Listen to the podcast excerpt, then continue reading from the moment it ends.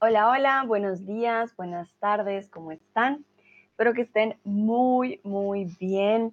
Le voy dando las bienvenidas a, dando la bienvenida, perdón, a Ávilo y a Lucrecia. Lucrecia ya llega con su café calientito y un poco de tiempo. Buenos días. Ávilo, ¿tú cómo estás? ¿Cómo amaneces? Tú ya llevas desde hace rato despierto. Yo me acuerdo que siempre nos decías que te levantas muy temprano. Eso está muy bien, espero que estén teniendo una muy buena semana, mucho gusto. Yo soy Sandra, tutora de español aquí en Chatterbox y el día de hoy vamos a empezar con un tema de tipos de pan. Sé que de pronto a muchos no les gusta o a muchos sí les gusta.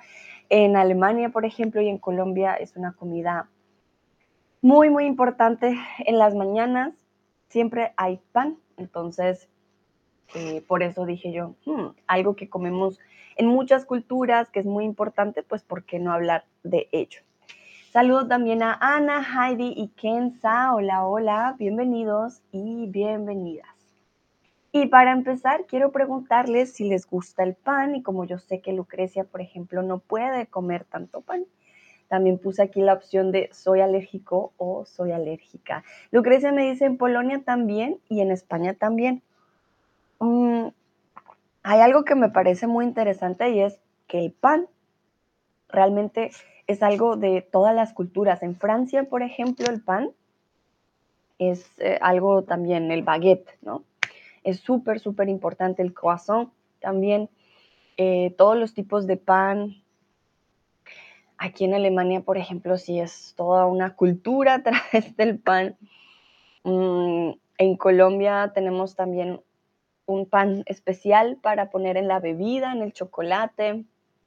Es algo que definitivamente todos usan o la mayoría usan.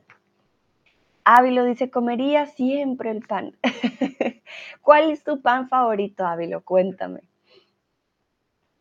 Ah, Lucrecia dice, puedo comer pan sin gluten, pero es muy mala calidad. Ah, Lucrecia, sí, creo que no es lo mismo, ¿no? El gluten lo hace especial, eso es cierto. Es verdad. Hay ciertos ingredientes que lo hacen particular. Un momentito, tengo que cargar mi compu. A ver, aquí está. Listo. Veo que algunos dicen que sí, otros dicen que depende. Ok. Yo diría que para mí el pan también depende, ¿no? Pero en Colombia, uff, todo tipo de pan. Ávilo dice, me gusta mucho el pan con aceitunas. Ah, mira, mmm, a mí. Bueno, a mí no me gustan las aceitunas, pero pensé como en una brus... No sé si se dice brusqueta o bruschetta. Creo que es brusqueta. Ay, Avilo, mil disculpas. Con mi italiano siempre me confunden si es bruschetta, brusqueta. Ay, ay, ay. Um, dice, aquí en Marruecos el pan es necesario en todas las comidas. Mira, qué interesante, es que es algo que todas las culturas usan y siempre hay nuevas recetas porque es, digamos, no sé, no es simple, pero al final es un producto con ciertas semillas y demás, pero no es eh, un, plato como tal, siempre se puede eh, acomodar con diferentes ingredientes. Ahí lo me dice, suena acá, brusqueta, brusqueta. Ah, muchas gracias, Ávilo. sí, pensé en una brusqueta, de hecho. Mm, ok, muy bien. Entonces, vamos a hablar del origen. Vamos a empezar con el origen del pan. No se sabe cuándo comenzó a amasarse la harina, pero existe evidencia de que ya en la prehistoria, hacia el año 75.000 antes de Cristo, se molían semillas. Repito, en cuanto al origen del pan, no se sabe cuándo comenzó a amasarse la harina, pero existe evidencia que ya en la prehistoria, hacia el año 75.000 antes de Cristo, se molían semillas. Recuerden amasar como para la pizza, uno amasa la harina. Imagínense, ya para 75 mil años antes de Cristo, moler semillas significa que definitivamente estaba como en nuestra sangre querer hacer pan o algún tipo de pan. Mis fuentes de hoy, para que lo sepan también, eh, aquí tengo los links. Esta información no me la inventé yo, la tengo desde una fuente. Las semillas se mezclaban con agua y formaban una masa en forma de tortas, pan o pasta. ¿Qué dicen ustedes?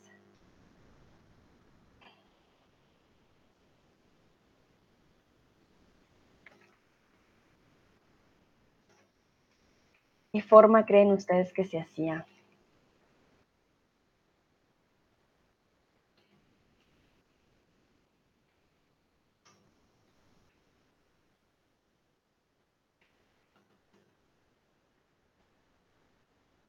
Unos dicen pasta, otros dicen pan.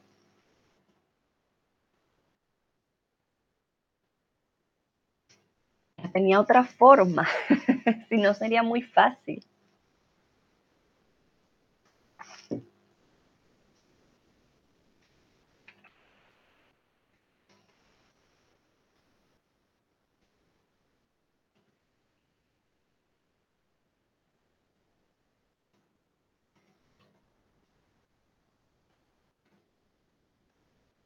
Bueno, no era una forma de pan o de pasta, de hecho, era una forma de tortas. Tenía forma de tortitas, ¿vale? Por alguna razón. Pero no fue hasta el que se hizo popular. Entonces, 2000 antes de Cristo, 15000 antes de Cristo o 520 después de Cristo. Si nos damos cuenta, realmente esta tradición del pan lleva años, años, años.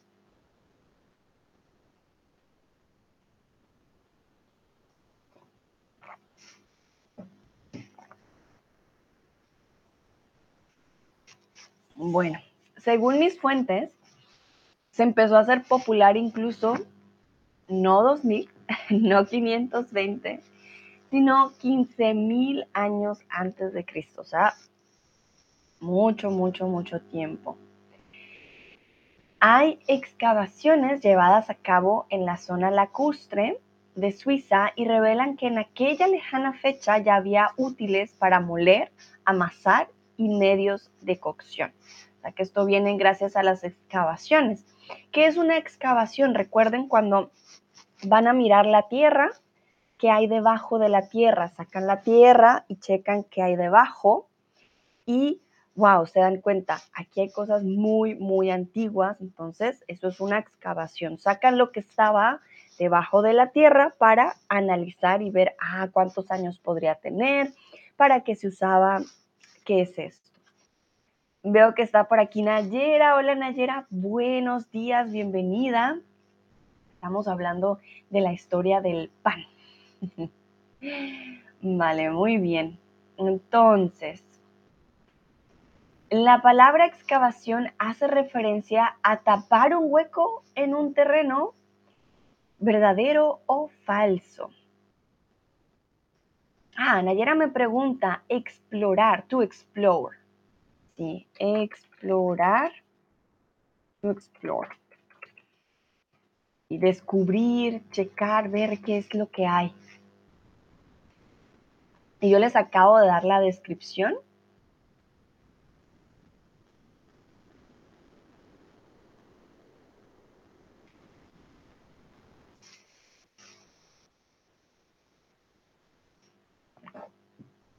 Entonces, ¿qué queremos hacer con el hueco? ¿Queremos tapar el hueco o queremos, de hecho, abrir más el hueco y checar qué hay ahí abajo?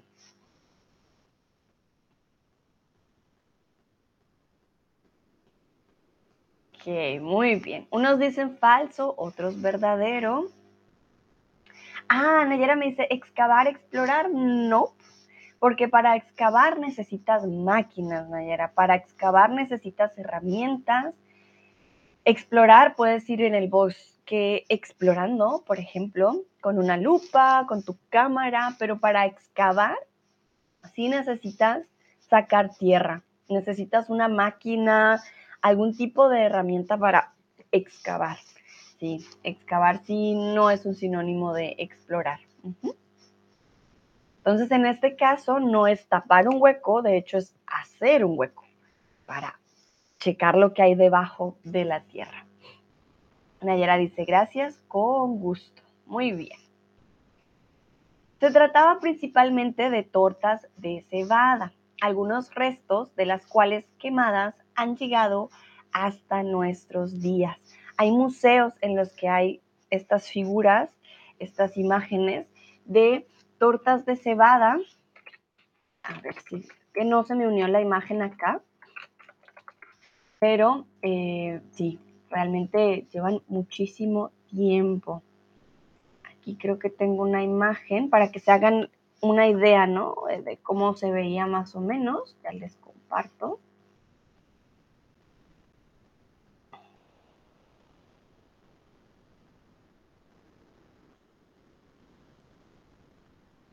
Listo. Ay. Mil disculpas. Ay, Dios mío. Acá. Ya, ahora sí. Quería hacer era esto. Entonces la torta que ven, más o menos así se veían las tortas de cebada. Y pues lo que se ven son tortas quemadas, las que han quedado hasta los años de hoy en día para ver cómo se hacían antes. Bueno, en la Mesopotamia existían incluso diferentes clases de, para su elaboración, diferentes clases de pan, de hornos o de harina.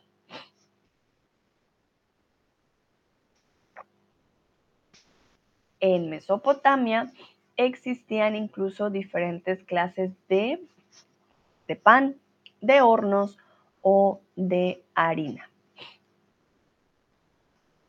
Saludo a Phil Baker y a Grasaba que se acaban de unir. Mira, Phil Baker, si eres un baker, de seguro sabes mucho más que yo del pan. Bueno, y hacer pan tampoco es tan fácil. Eh, en casa, hacer pan casero, bueno, algunos lo saben hacer, pero yo siento que dependiendo también el nivel de levadura, de que no crece, que sí crece, ah, también es un arte poder hacer. Muy bien, exactamente, harina. Había diferentes clases de harina, incluso ya en esa época, para elaborar el pan. Es imposible saber con exactitud, perdón, quién inventó el pan, pero sí conocemos que por lo menos hace casi 80 mil años, el ser humano primitivo ya se alimentaba con una especie de pan muy rústico y tosco repito, no podemos decir con exactitud, ah, Pedrito Pérez, él fue el que inventó el pan. Pero eh, gracias a la historia, excavaciones, la arqueología y demás, se conoce que casi 80 mil años antes ya el ser humano primitivo se alimentaba de una especie de pan ya muy rústico y tosco. ¿Por qué rústico y tosco? Ellos no tenían las herramientas que tenemos ahora, para moler, para cocinar, para hornear, obviamente no existía. El pan de trigo no se consumió en el 2500 antes de Cristo en Roma, Egipto o China. Y aquí no entiendo por qué es. No, un momentito. Perdón, aquí es el pan de trigo se consumió. No, no se consumió. Es positivo. El pan de trigo se consumió en el 2500 antes de Cristo en Roma, Egipto o China. ¿Dónde creen ustedes?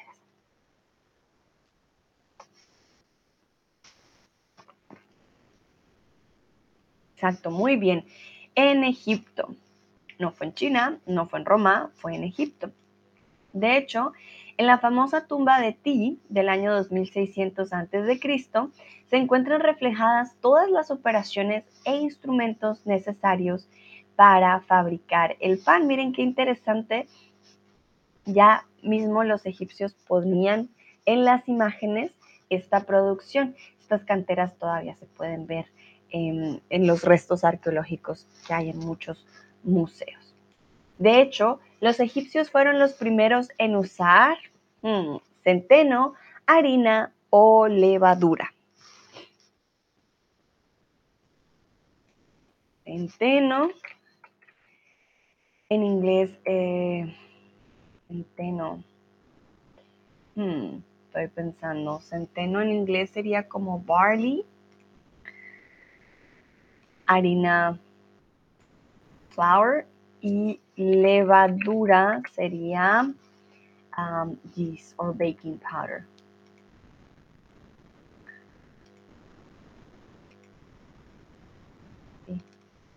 centeno.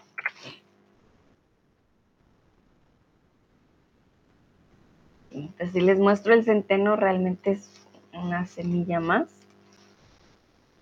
Pero pronto sí ayuda. Pronto sí hay una diferencia. Esto de aquí que ven ustedes en el, es el centeno. Comúnmente los panes de centeno suelen ser más oscuros, son más tiesos. Aquí en Alemania, por ejemplo, uff, se usan un montón el centeno. Las harinas, hay todo tipo de harinas. Hay, harina de maíz, hay harina de trigo, hay harina pan para las arepas. todo esto que ven ustedes pues son tipos de harina. Y la levadura es lo que va a hacer que crezca nuestro pan. ¿Vale?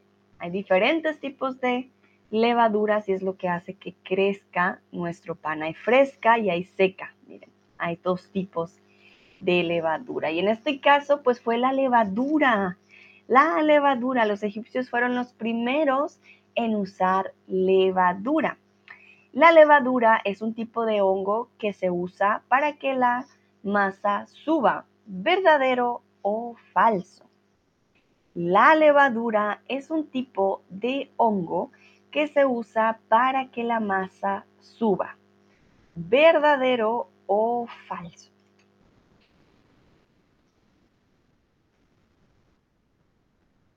¿Qué dicen ustedes?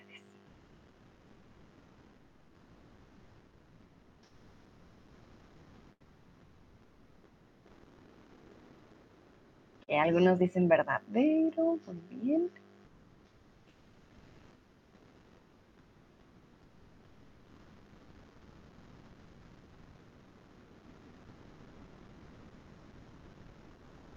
Bueno, en este caso es verdadero, sí, es verdad es un tipo de levadura.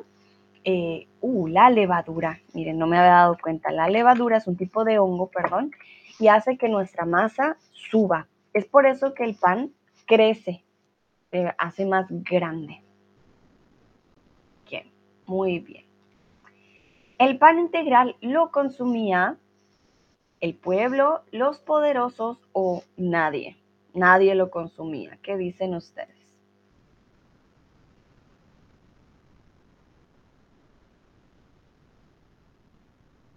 quién consumía el pan integral. El pueblo, los poderosos o nadie quería consumir pan integral.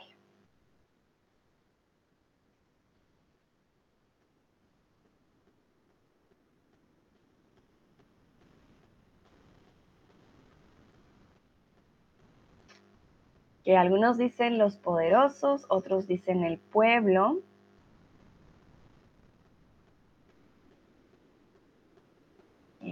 muy bien. Bueno, en este caso, el pan integral no es como ahora, que lo consumen solo cierto tipo de personas, ya sea por salud o me imagino hubo un tiempo también en el que las personas con más dinero eran aquellas que lo consumían. No, no, no. Antes era el pan integral lo que consumía el pueblo en general, ¿vale? Los poderosos comían el pan blanco, mientras que el pueblo consumía el pan integral. En la Grecia clásica se mejoró la técnica e incluso hubo un panadero, un manual o una panadería.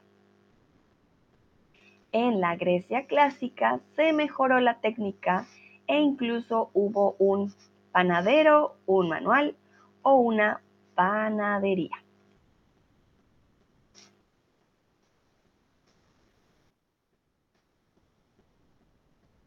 ¿Qué dicen ustedes? ¿Qué hubo en la Grecia clásica?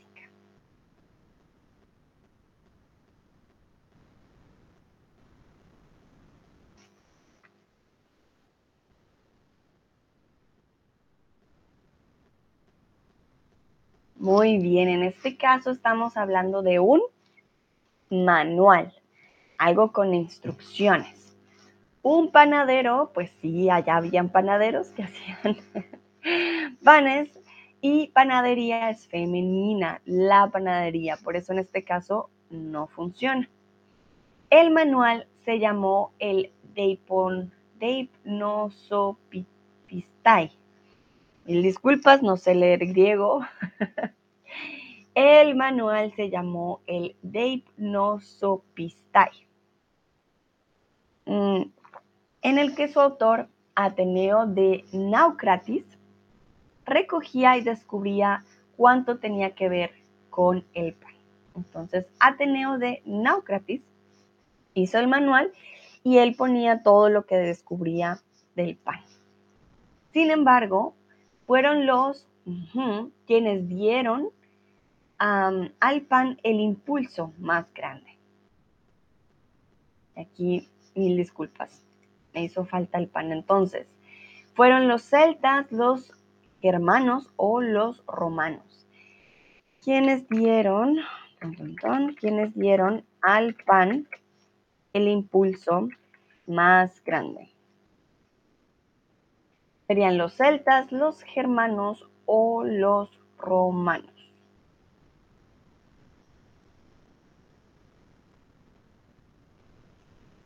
Entonces nos damos cuenta que obviamente no fue una mm, práctica que se diera solo en un lugar, se dio en diferentes lugares, en diferentes épocas y ya cada generación, por decirlo así, eh, o cada, mm, cada cultura le fue añadiendo cosas o haciéndolo de diferentes maneras. Además, tenemos que tener en cuenta los recursos de cada una de las regiones iban a ser diferentes. Por lo tanto, yo creo que la creación de tantos panes distintos también tienen que ver con los territorios. Ay, perdón. Muy bien, en este caso no fueron los celtas, fueron los romanos. Los romanos dieron el impulso más grande. En las ruinas de Pompeya lo ponen de manifiesto, ya que entre sus restos se ha encontrado una panadería completa y abastecida. Entonces ya en las ruinas de Pompeya sí era posible llegar a decir, wow, miren, acá hubo una panadería y estaba completa. Tenía todo, todo, todo lo que una panadería de aquella época debería tener. Tiempo después del desastre se organizó un colegio, un gremio, o una reunión de panaderos. ¿Qué dicen ustedes? Después de lo de Pompeya, ¿qué llegaron a hacer eh, ellos? ¿Se hizo un colegio, un gremio o simplemente una reunión?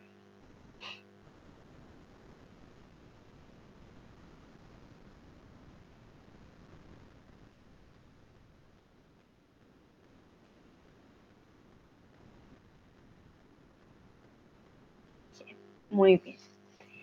En este caso hay dos opciones correctas, porque más allá de un colegio en donde te enseñan, oye, esto es lo que se hace para hacer el pan, estos son los ingredientes, también se creó un gremio de panaderos.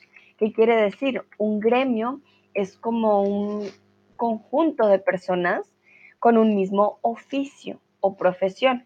Hay gremio, por ejemplo, de taxistas donde todos son taxistas, todos conducen un taxi. Cuando hablamos de un gremio, decimos, ah, es un conjunto de personas con la misma profesión. Y en este caso, ellos se organizaron, hubo un gremio de panaderos. Todos eran panaderos y buscaban una misma, ¿cómo decirlo? Sí, unos mismos... Mm, ah, ventajas, por decirlo así, de que los reconocieran, de que tuvieran un lugar donde aprender, etc. Ya después de la caída de los romanos, había dos panes, blanco de trigo, moreno de centeno o moreno de trigo. Aquí pues, hay dos opciones correctas, pueden elegir al menos una de las correctas. Entonces, ya después de la caída de los romanos, ¿qué panes había? Blanco de trigo, moreno de centeno o moreno de trigo.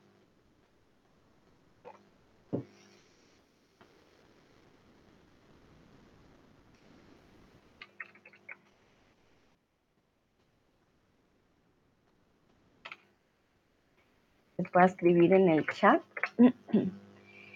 Es trigo y que es centeno.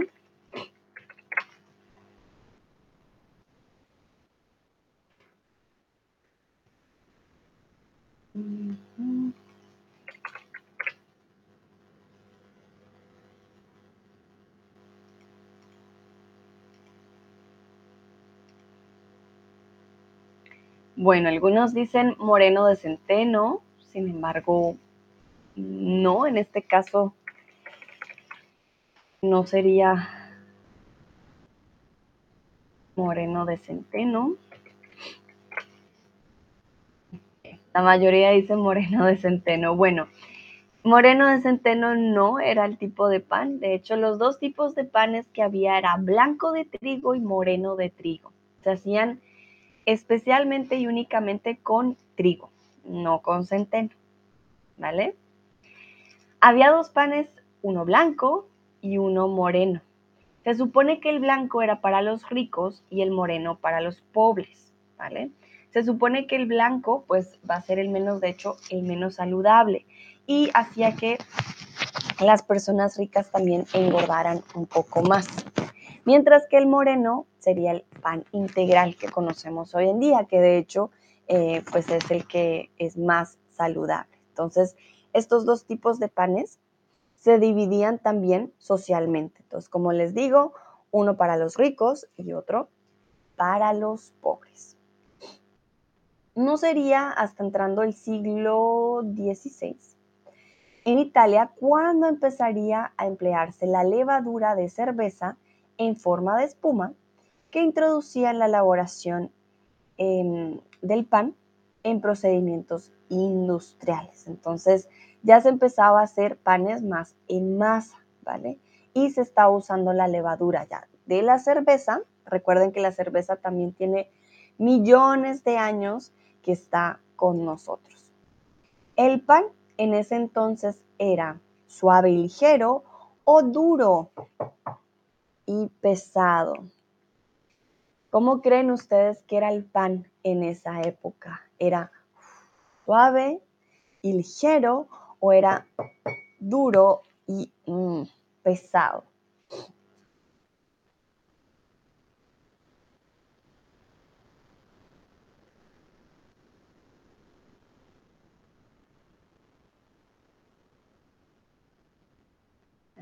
Veo que unos dicen uno, otros dicen el otro.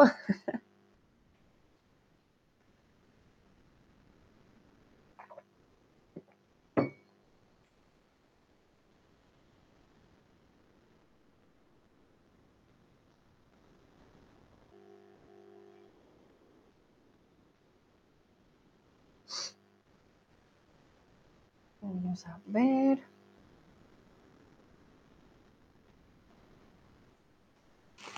Ah, Nayera me pregunta, ¿qué significa entonces aquí? Vale, es una expresión en ese entonces, en aquella época. En ese entonces. Ese entonces es esa época, ¿vale? Es un sinónimo de en aquella época. y no es un conector. Muy buena pregunta, Nayera, gracias por la pregunta. Sí, es una expresión fija. Entonces, hablamos, ah, en ese entonces, por ejemplo, yo hablo de mi niñez, también puedo decir, ah, en ese entonces no me gustaba el tomate. ¿Qué significa en aquella época no me gustaba el tomate? Bueno, el pan en ese entonces era duro y pesado, no era suave y ligero, era un pan bastante fuerte, era de esos panes que no sé si les ha ocurrido, que si dejan pasar unos días se vuelve una roca y puede ser incluso, yo creo, un arma de destrucción. Creo que puede romper hasta un vidrio. Hay panes que se ponen muy, muy duros. Y bueno, el pan en esa época, de hecho, ya era muy duro y muy pesado. Ya para el siglo XIX, el uso de nuevas posibilitó hacer un pan más blanco. Entonces, nuevas vitaminas, nuevas harinas o nuevas levaduras. En el siglo XIX, el uso de nuevas posibilitó hacer un pan más blanco.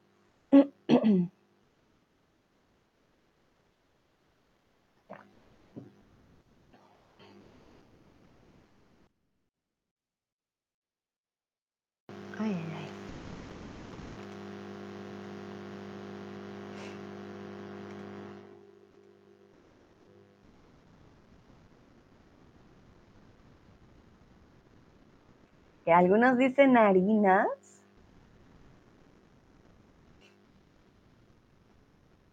Pero en este caso son levaduras. De hecho, fue el uso de nuevas levaduras lo que hizo que el pan fuera más blanco. Dice Nayera, ¿existe el verbo posibilitar? Sí, sí, es un verbo bastante formal, pero sí, sí existe. Me posibilita, me posibilitó, eh, le posibilita. pero en este caso es un verbo, bueno, yo posibilito, tú posibilitas. Sí, lo usamos más que todo cuando damos la opción, sí, hacemos algo posible Mm, si yo posibilité la unión de estas dos personas. Bastante, bastante formal, pero sí es hacer que algo sea posible, pero sí, sí existe. Y bueno, en este caso, lo que posibilitó hacer un pan más blanco fueron las levaduras, no las harinas. Ya para el siglo XX, los panaderos añadieron especias, formas o vitaminas a la masa. Nayera dice, es como solar. Solar. No conozco el verbo solar, Nayera. ¿A qué te refieres?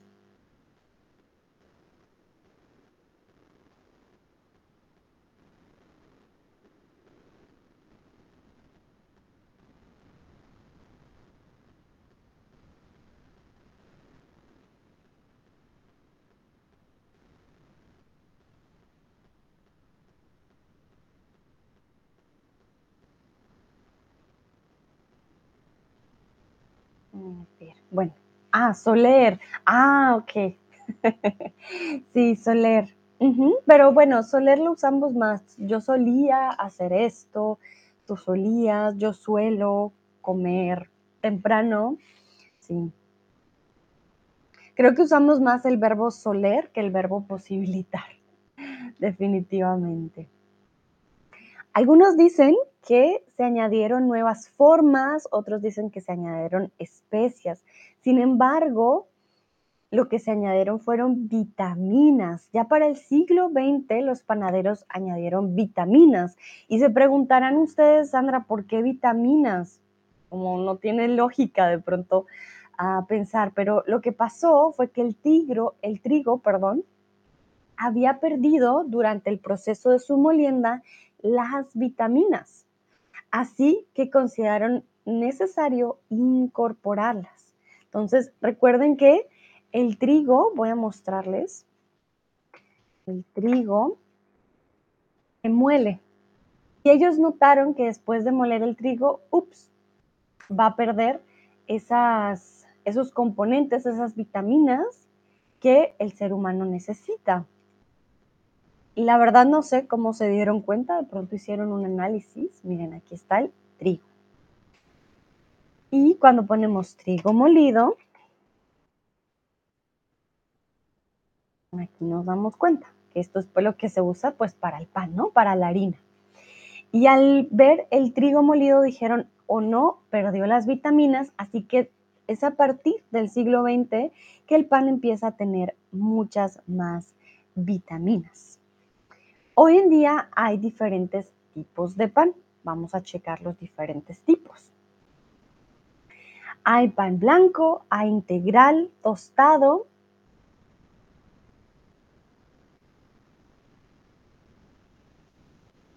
Y aquí tenemos tres opciones de avena, maíz y centeno. ¿Cuáles creen ustedes que existen?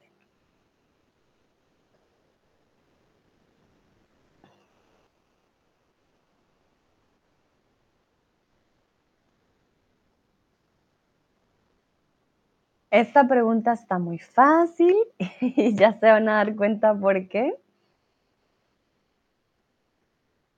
Aquí todas las respuestas son correctas.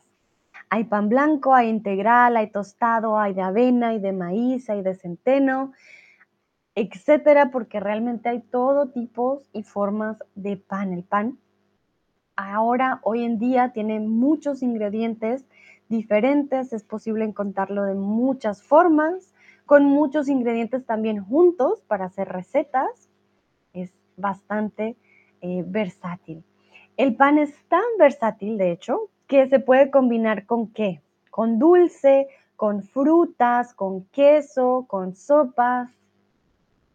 ¿Con qué podemos combinar el pan?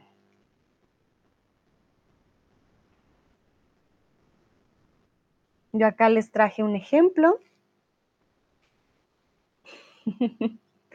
en este caso se combinó con queso y jamón, por ejemplo, un sándwich.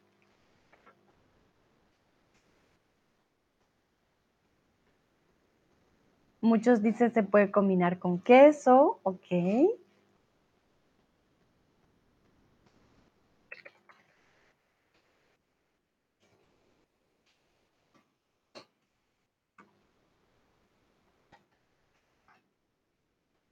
Veo que nadie responde sopas. Les voy a mostrar una sopa colombiana que se llama changua. Y uno de sus principales ingredientes o ah, ingredientes principales es el pan. No se puede ver de pronto muy bien.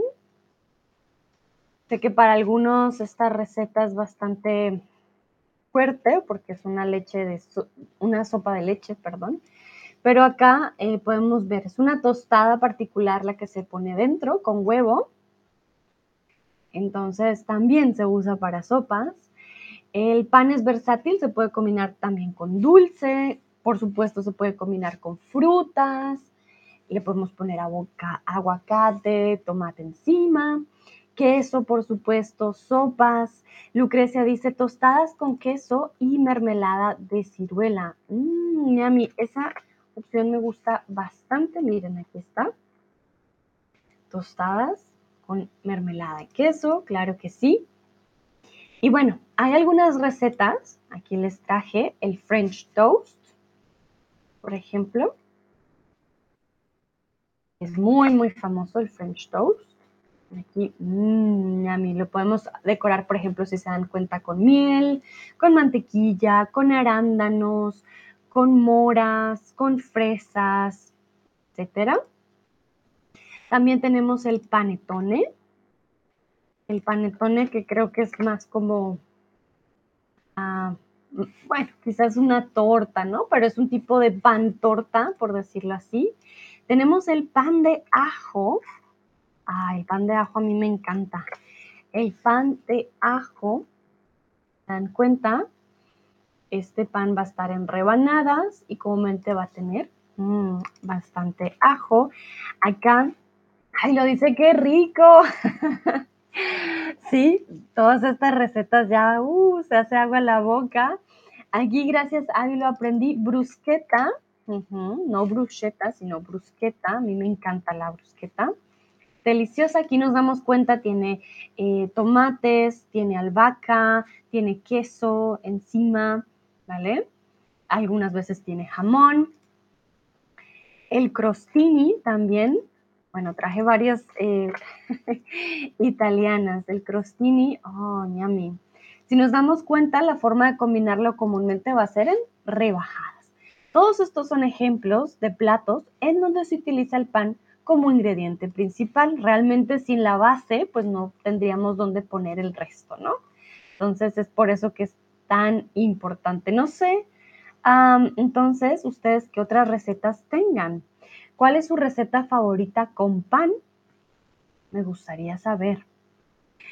Aquí les voy a dar varios ejemplos. Hay pan tostado con mantequilla, pan con jamón, hay pan, perdón, hay pan con sopa, con ensaladas. Por ejemplo, la ensalada César que tiene, tiene tostada. La ensalada César sin el pan no sería lo mismo. Tiene pollo y tiene pan. La ensalada César, por ejemplo, sin el pan, pues ya no es ensalada César. Hay también pan con dulces, hay algún, también a veces un pan rallado para, por ejemplo, poner eh, con pescado. Pan rallado y pescado. A ver si sale. Miren, para empanar los, los, pescados, muchas personas usan pan rallado, por ejemplo. No sé si conocían esta receta. A mí, por ejemplo, me parece rico se usa el pan rallado en vez de harina y queda bastante crujiente. Heide me dice sleep. Sleep. Vamos a ver sleep qué es. Oh, oh, me muestra. Voy a poner pan. Mm, no, no me sale nada. Bread. Mm, ¿Qué querías decir, Heidi? I'm not sure what you meant with sleep. Like in Google, it just it gives me so different things like slippers. Um, then it gives me these boxers, and then yeah, um, I'm not so sure what you meant. I'm sorry. If you could please write it in the chat. Ari lo dice, me gustan todas las recetas. Lucrecia dice tostadas fritas con queso. Mmm, ¿y a mí? Ah, Bueno, esto de aquí son tostadas mexicanas, esto no es con pan, esto es con maíz. Mm, y a mí, por ejemplo, una tostada dulce con Nutella y banana. Definitivamente se pueden poner frutas encima. También, por ejemplo, eh, pan con huevo frito. Uf, una delicia. Pan huesa, ver. Lucrecia nos comparte este que voy a buscar en estos momentos.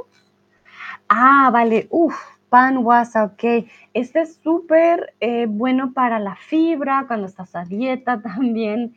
No me gusta mucho porque es muy duro, pero digamos con queso crema sabe rico, sino que este sí está lleno de bastante fibra este es un, digamos, un pan bastante eh, saludable. Lucrecia dice, tengo hambre. Les comparto mi sándwich. lo puedo compartir, lo parto en varios, no se preocupe. Nayera dice, suelo intentar evitar el pan, pero si lo utilizo, utilizo el pan integral porque es más saludable. Muy bien. En Colombia tenemos, a ver, les muestro, pan rollito. Ay, es que me encanta. Miren, este pan, eh, no, ya me va a dar hambre. Este pan le llamamos pan rollito. Este pan es tan suave que lo puedes poner en el chocolate y se va a derretir em, un poquito y lo metes a tu boca y es la combinación perfecta con bebidas o con tu café caliente. Mmm, mí Tenemos el pan rollito. En Colombia los panes suelen ser muy dulces Ah, o la mayoría suelen ser dulces. No tenemos panes integrales tanto como en Alemania, por ejemplo. sí, pan de coco colombiano. también usamos mucho este pan de coco. Este es de mis favoritos, también me encanta. No sabe mucho a coco, la verdad. Tiene un poquito de coco encima, pero es un pan muy neutro. ¿Vale? No es un pan que tenga mucho, mucho coco es un pan más neutral. a ver, Lucrecia nos comparte este de aquí. Ok, uf, este pan es integral, es muy sano. Este me gusta mucho, con semillas de girasol. Sabe delicioso. Nayera dice con la comida salada. la comida salada, sí. Claro, eso depende también pues de los gustos, ¿no?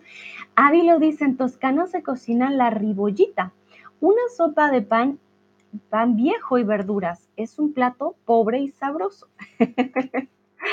pobre y sabroso, me encanta esa combinación. A ver, lo voy a buscar. Gracias, Ávilo, la ribollita. Mmm, yummy. Se ve deli. Me gusta, me gusta, me gusta. Miren, para que vean que en la sopa también va el pan. Claro que sí. Gracias, Ávilo, por compartir. No sabía de la ribollita. Y tiene un nombre muy tierno. Me encanta la ribollita. Lucrecia dice, me gustaban. Bueno, no lo pronuncio porque no sé cómo pronunciarlo. A ver, lo busco. Uh, ¿qué son estos? Estos son dulces. Ah, se parecen a nuestro pan de rollito. Interesante. Los rollitos de canela, por ejemplo, eso es un tipo de pan. Rollito de canela. También son deliciosos. Y en este caso serían un tipo dulce. Los rollitos mmm, de canela. Sí, hay de todo tipo de pan, definitivamente. Son muchísimos. Mire, si ponemos tipos de pan, nos vamos a encontrar con todos tipos de formas, de ingredientes. Es increíble lo que hemos logrado hacer con el pan. Hay demasiados tipos. Lo más importante es que podamos comer el que nos guste y lo podamos mezclar también con lo que nos llame la atención. Definitivamente hay de todo para todos. Vale, muy bien. Lucrecia dice, a mi hijo le gusta comer en España plato que se llama mijas, no sé cómo se escribe. Mm, no sé. A ver, mijas, España. Mijas es un lugar. No sé si son migajas. ¿Migajas? Quizá. La verdad que no lo conozco, Lucrecia, migajas. Mm, porque las migajas es lo que, ouch, perdón, es lo que sobra del pan. No estoy segura. Es un típico plato español. No lo conozco, Lucrecia, lo siento mucho. No, no sé si son migajas o mijas. Si es una G fuerte, definitivamente sería una J, mijas. Pero no lo conozco, así que no, no te puedo confirmar exactamente cuál sería. Ah, vale, muy bien. Creo que entonces eso sería todo por este stream del pan del día de hoy. Espero les haya gustado, hayan aprendido algo nuevo. fue un stream, digamos, más corto que otros de mis streams, pero con mucha información, muchos datos interesantes. Y si tienen hambre, ya saben, pueden ir por un sándwich o un pancito, le ponen un aguacatico encima, un huevito, por ejemplo, y ya tienen su desayuno. Nos vemos en la próxima. Les deseo un feliz día el día de hoy y pásenla muy bien. Chao, chao.